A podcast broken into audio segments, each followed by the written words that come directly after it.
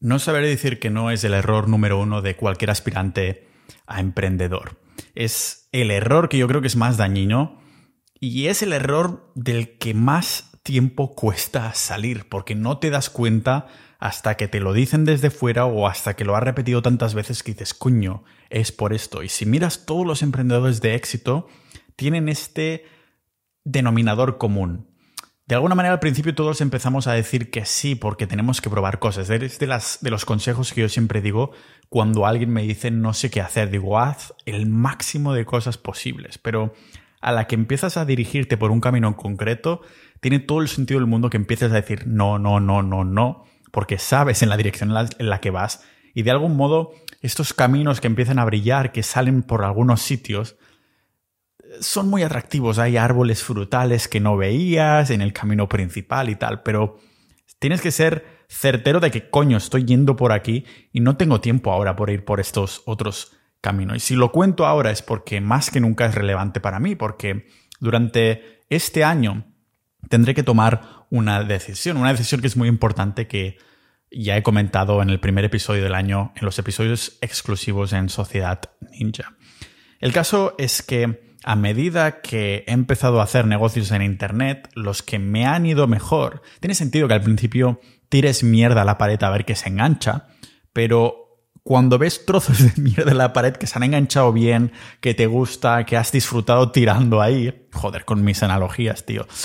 Pues entonces dices, tiene sentido que me centre más en esto, ¿no? Tiene sentido que me centre más y no en continuamente tirar mierda a la pared a ver qué se engancha y recoger después los trocitos bonitos. No, cuando tienes uno bueno dices, voy ahí, voy a este camino, voy a seguir con esto. Entonces, en los últimos siete años, desde que empecé a vivir por distintos países del mundo, el otro día lo conté porque hice un TikTok, ah, estamos, esto es otro tema, pero experimentaremos con esto y está yendo muy bien. Hoy, de hecho, justo viene José Pascual y vamos a grabar un episodio sobre esto. Vamos a hacer un pequeño pique de TikTok. El caso porque funciona para llevar nueva audiencia, ¿no? Pero a raíz de esto, me di cuenta, ¿no? Con estos últimos años, estos 16 países en los que he vivido y no sé cuántos que he visitado.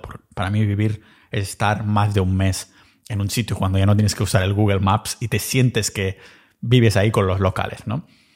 El caso es que me di cuenta, digo, hostia, realmente ha sido todo empezar a decir cada vez más no, no, no.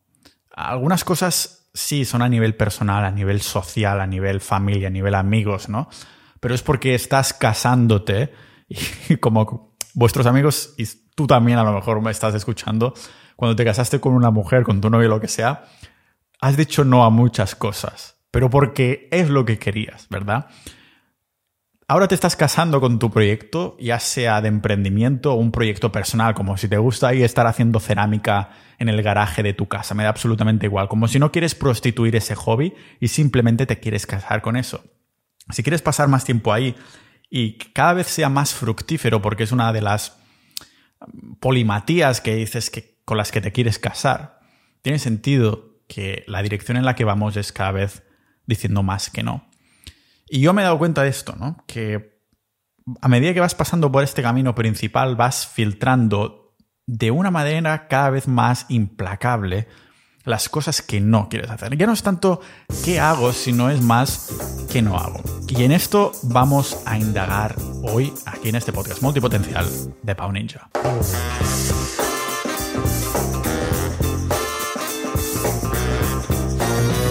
Antes de empezar, como siempre, un agradecimiento muy especial y muy rápido a todos los miembros de Sociedad.ninja. Os recuerdo que este podcast no tiene patrocinadores.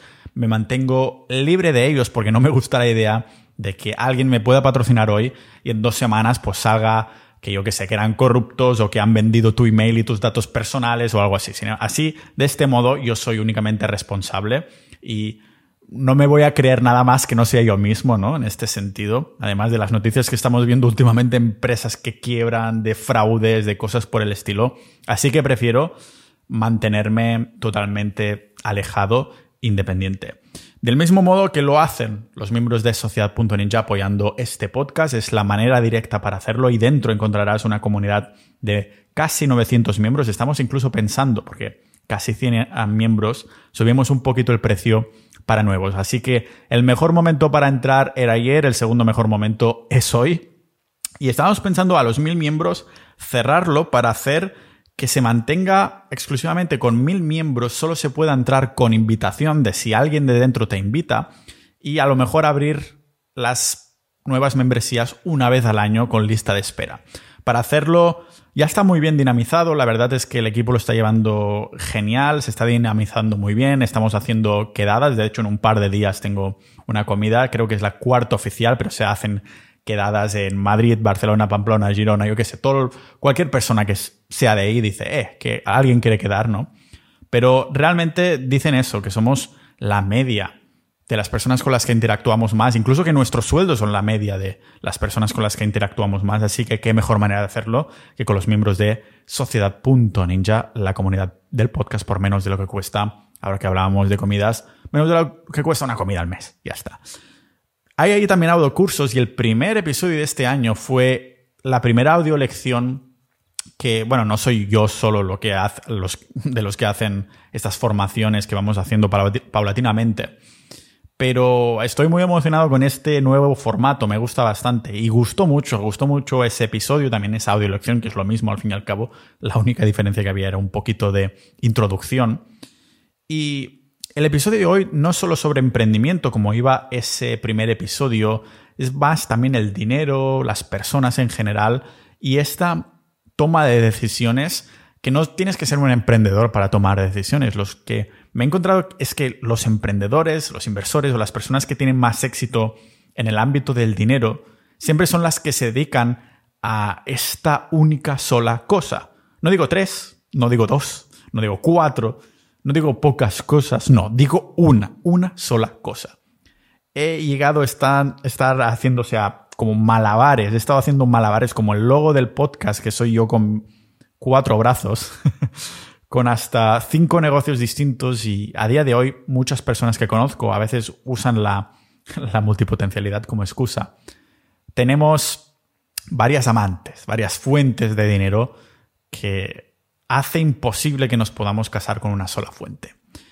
Seguro que muchos de los que me escucháis ahora mismo tenéis varios negocios o ideas que habéis empezado, que queréis empezar, y os apuesto un Bitcoin a que habrá uno de estos proyectos que tengáis entre manos que os esté dando el 80% de todos los ingresos, suponiendo lógicamente que ya está siendo rentable.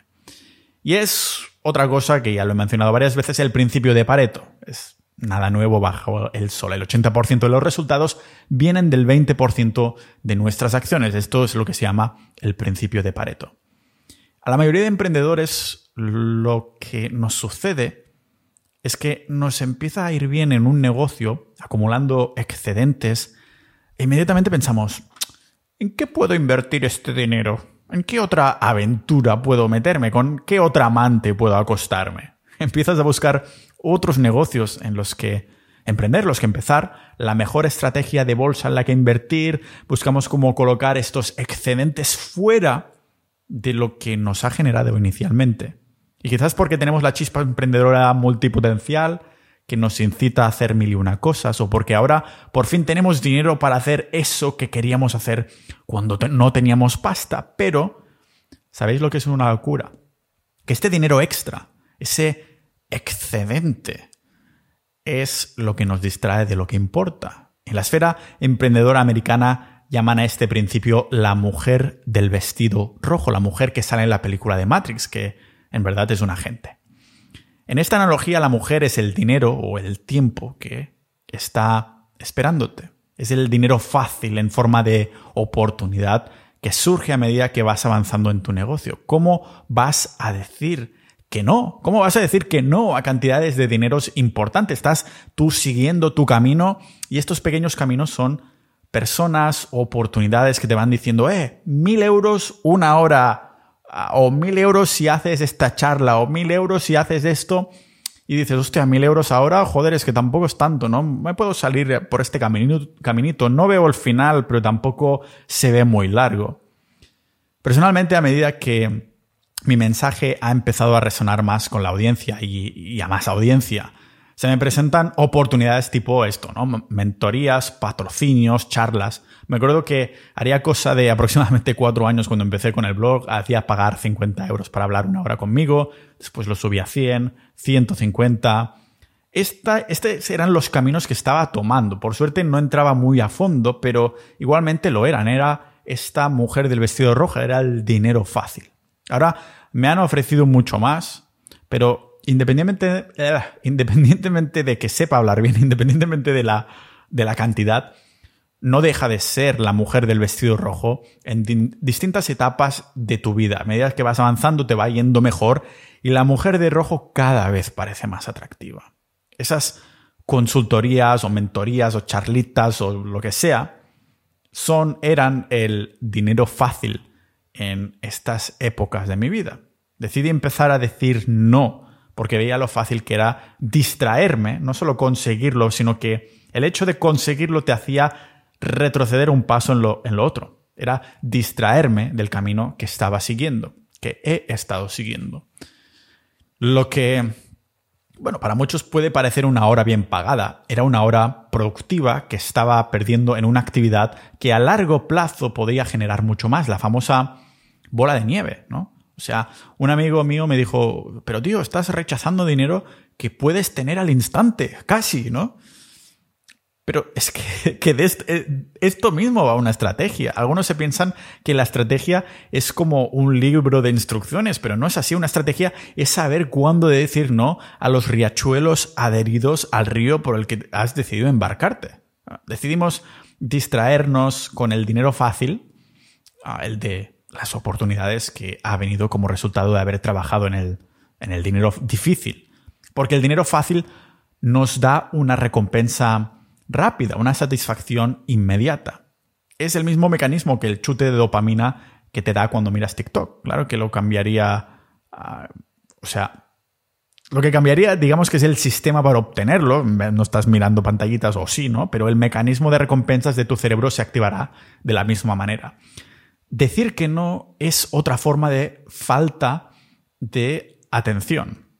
O sea, y, no sabemos decir no por una razón muy sencilla. Has trabajado en tus rasgos como emprendedor, has atacado un mercado, te has armado de disciplina y has empezado a hacer algo de dinero. Y esto no cambia seas mileurista o ganes 10.000 euros al mes o seas multimillonario.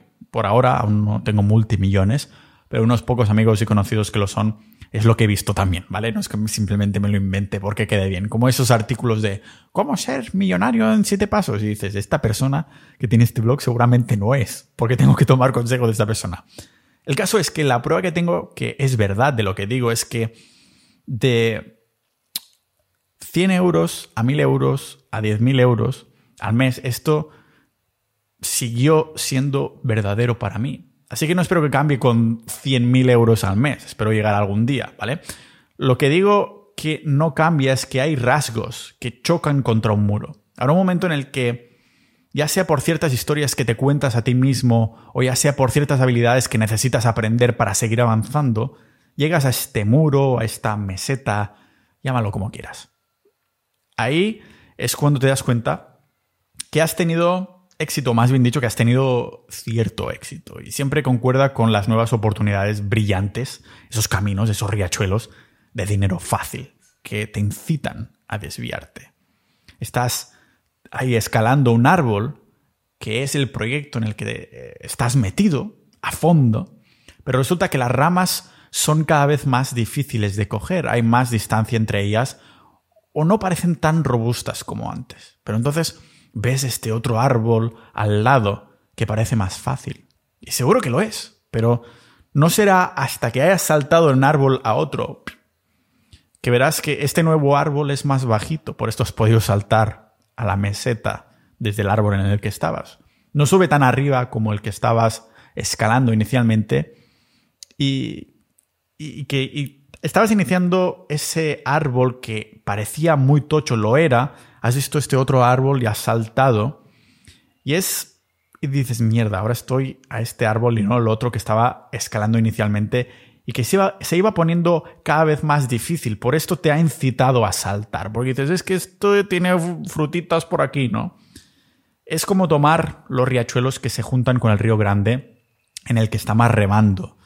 Tomarlos y, y ver que, coño, parecían bonitos, pero ya se ha terminado. Las corrientes sí son menos peligrosas, van más lentas, pero también todo lo que podría haber encontrado a saber. ¿Te imaginas la de decisiones de las que te desprenderías si eliminaras por completo todas estas distracciones? ¿Hasta dónde podríamos llegar en este río o en este árbol si te centraras solo en el árbol o solo en el río que es más gordo, es más peligroso? O sea, has elegido subir este árbol o seguir el caudal del río porque no, no ves, no veías el horizonte, es trascendente, dices, ¿a dónde me llegará esto? Porque sabes que es eso, trascendente, y te está llevando a hacer dinero y si tienes suerte hasta encontrar trascendencia y significado. Pero siempre hay una, bueno, una piedra que brilla más, un riachuelo adherente o una fruta jugosa en un árbol de al lado, pero que es más bajo. Si quieres seguir subiendo en, este árbol de tus negocios, haz menos. haz menos. Pero no hagas menos de tu negocio, lógicamente. Haz menos de todas las mierdas en las que estás metidos que no están centradas en esto. Quizás te dices que eres un, bueno, como yo, ¿no? Un multipotencial de corazón y que esto que, que haces eh, es porque, bueno, quieres estar haciendo cosas constantemente. Me importa una mierda. Elige un solo proyecto que te permita vestir muchos sombreros. Esta es la única solución pero si quieres escalar algo, tienes que seguir escalando. No cambiar de árbol, coño. Lo simple es escalable, pero lo pomposo, lo que llamamos pomposo, siempre termina fallando. Si tienes una bonita barca para navegar por el río y empieza a perder fuelle, a llenarse de agujeros, lo más probable es que te estés hundiendo porque en vez de dirigir tu barca por el río principal estás distrayéndote pensando en entrar a otros riachuelos, porque tienes que tener la cabeza en mil sitios. Todos los empresarios más ricos que he visto por ahí se hacen más ricos con los negocios más simples del mundo. No me pongas el ejemplo de Elon Musk con SpaceX, porque acabo de decir se hacen ricos. El tipo Elon Musk fundó SpaceX después de haber vendido PayPal y mil cosas más, pero se casaba con una sola cosa durante un tiempo hasta que lo vendían, ¿no? O sea, salía en su pico más alto y no gravitaba hacia otras cosas que estaban, eh, no sé, que quedaban ahí bien sólidas, ¿no? O sea, se metía en algo, lo dejaba bien sólido y no salía de ahí hasta que dice, tengo que pasar a una nueva etapa porque aquí lo he exprimido al máximo. Y eso también es lo que hacen los otros empresarios. Quizás son propietarios, la palabra aquí es propietarios de mil negocios, pero esto no significa que estén involucrados en ellos. Fíjate, es, yo creo que es uno de los denominadores comunes más reveladores. Y ahora que hablábamos de SpaceX, de cohetes, lo que los propulsa a llegar a generar más dinero a estos empresarios, a estos emprendedores, a la riqueza, es esto, en el hecho de centrarse en un negocio, en una sola cosa. Son personas con la asertividad de ver a la mujer del vestido rojo que mencionábamos hace un rato, o el río, el árbol, eh, el árbol frutero de al lado y decir, Hoy no será ese día, bitch. Te tienes que casar con tu negocio o con tu proyecto, porque tu negocio es tu mujer, ¿no? Tu esposa y todas estas oportunidades brillantes no son oportunidades, sino que son amantes. Yo las llamo desoportunidades. Suena muy molón. Son amantes, acciones que te darán un chute de dopamina y dinero, pero que, bueno, te quedarás estancado al cabo de poco. A lo mejor te da el chute inicial hacer esa charla que te toma semanas en preparar, pero dices, hostia, si hubiera estado semanas haciendo mi negocio, esto hubiera incitado aún más esa bola de nieve. Hubiera hecho la bola de nieve muchísimo más grande. No solo lo que haces en esas dos semanas, sino el multiplicador de lo que podrías haber hecho esas dos semanas. El impacto de las acciones de estas dos semanas.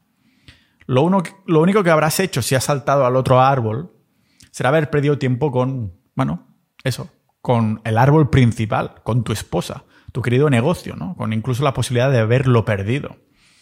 Lo interesante es que cuando más escales este proyecto, este árbol principal en el que vas subiendo ramas, niveles, pues más árboles verás a tus alrededores con frutas que lucen muy apetecibles y fáciles a los que saltar y cada vez lucen más apetecibles. De nuevo, si saltas, si lo hicieras, al menos te darías cuenta de que son árboles mucho más bajos que el que estabas escalando y quizás no puedes volver a saltar al nivel al que estabas en el primer árbol. A medida que más vas escalando en tu proyecto principal, más apetecible lucen todos los árboles de alrededor, tienen esas frutas y animales que el tuyo no tiene, no, no parece tener aún. Cada vez lucen más sexy estas mujeres, estas amantes del vestido rojo. En el fondo es como si estás haciendo un millón de euros al año y viene un tío y te dice, eh, Pau, te puedo ayudar a hacer mil euros al mes. Y dices, ¿qué coño? No, gracias, estoy haciendo un millón al año. Qué insulto. Pero si te viene y te dice, oye, tengo esta oportunidad que te hará hacer 15.000, 30.000 euros más al mes, pues será una oferta que te tentará lo suyo. Como más, cada vez más estés más avanzado, más dinero se te va ofreciendo. La realidad es que solo es otra mujer con el vestido rojo, es un árbol de la tentación.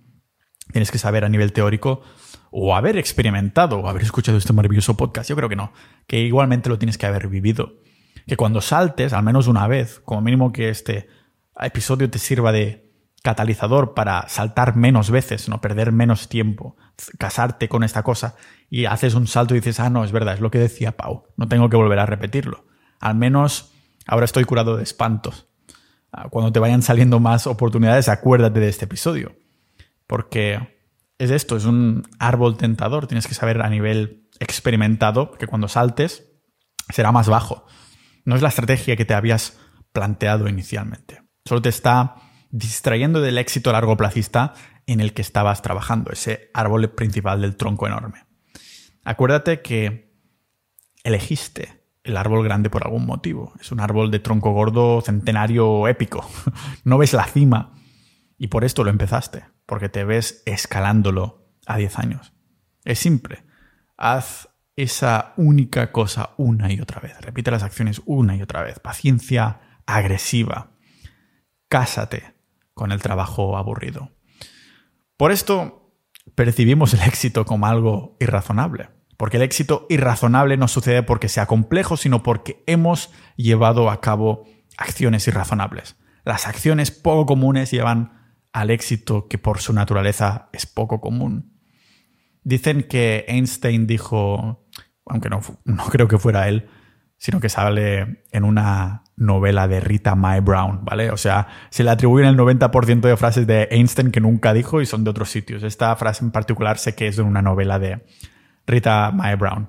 Dice, locura es hacer lo mismo una y otra vez y esperar resultados diferentes.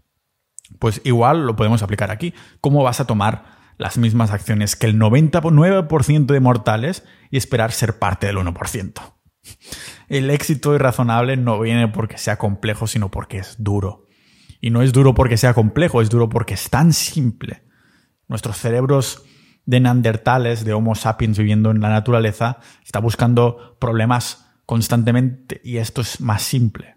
Es duro porque es muy duro tomar el sencillo, el camino simple. Por esto nadie lo hace. Nuestro cerebro, ¿no? Va ahí a solucionar problemas que no existen. Esta necesidad que tenemos para, para conseguir recompensas a corto plazo nos hace la zancadilla con las estrategias largoplacistas que podamos tener. De nuevo, una estrategia no deja de ser a qué dices que no.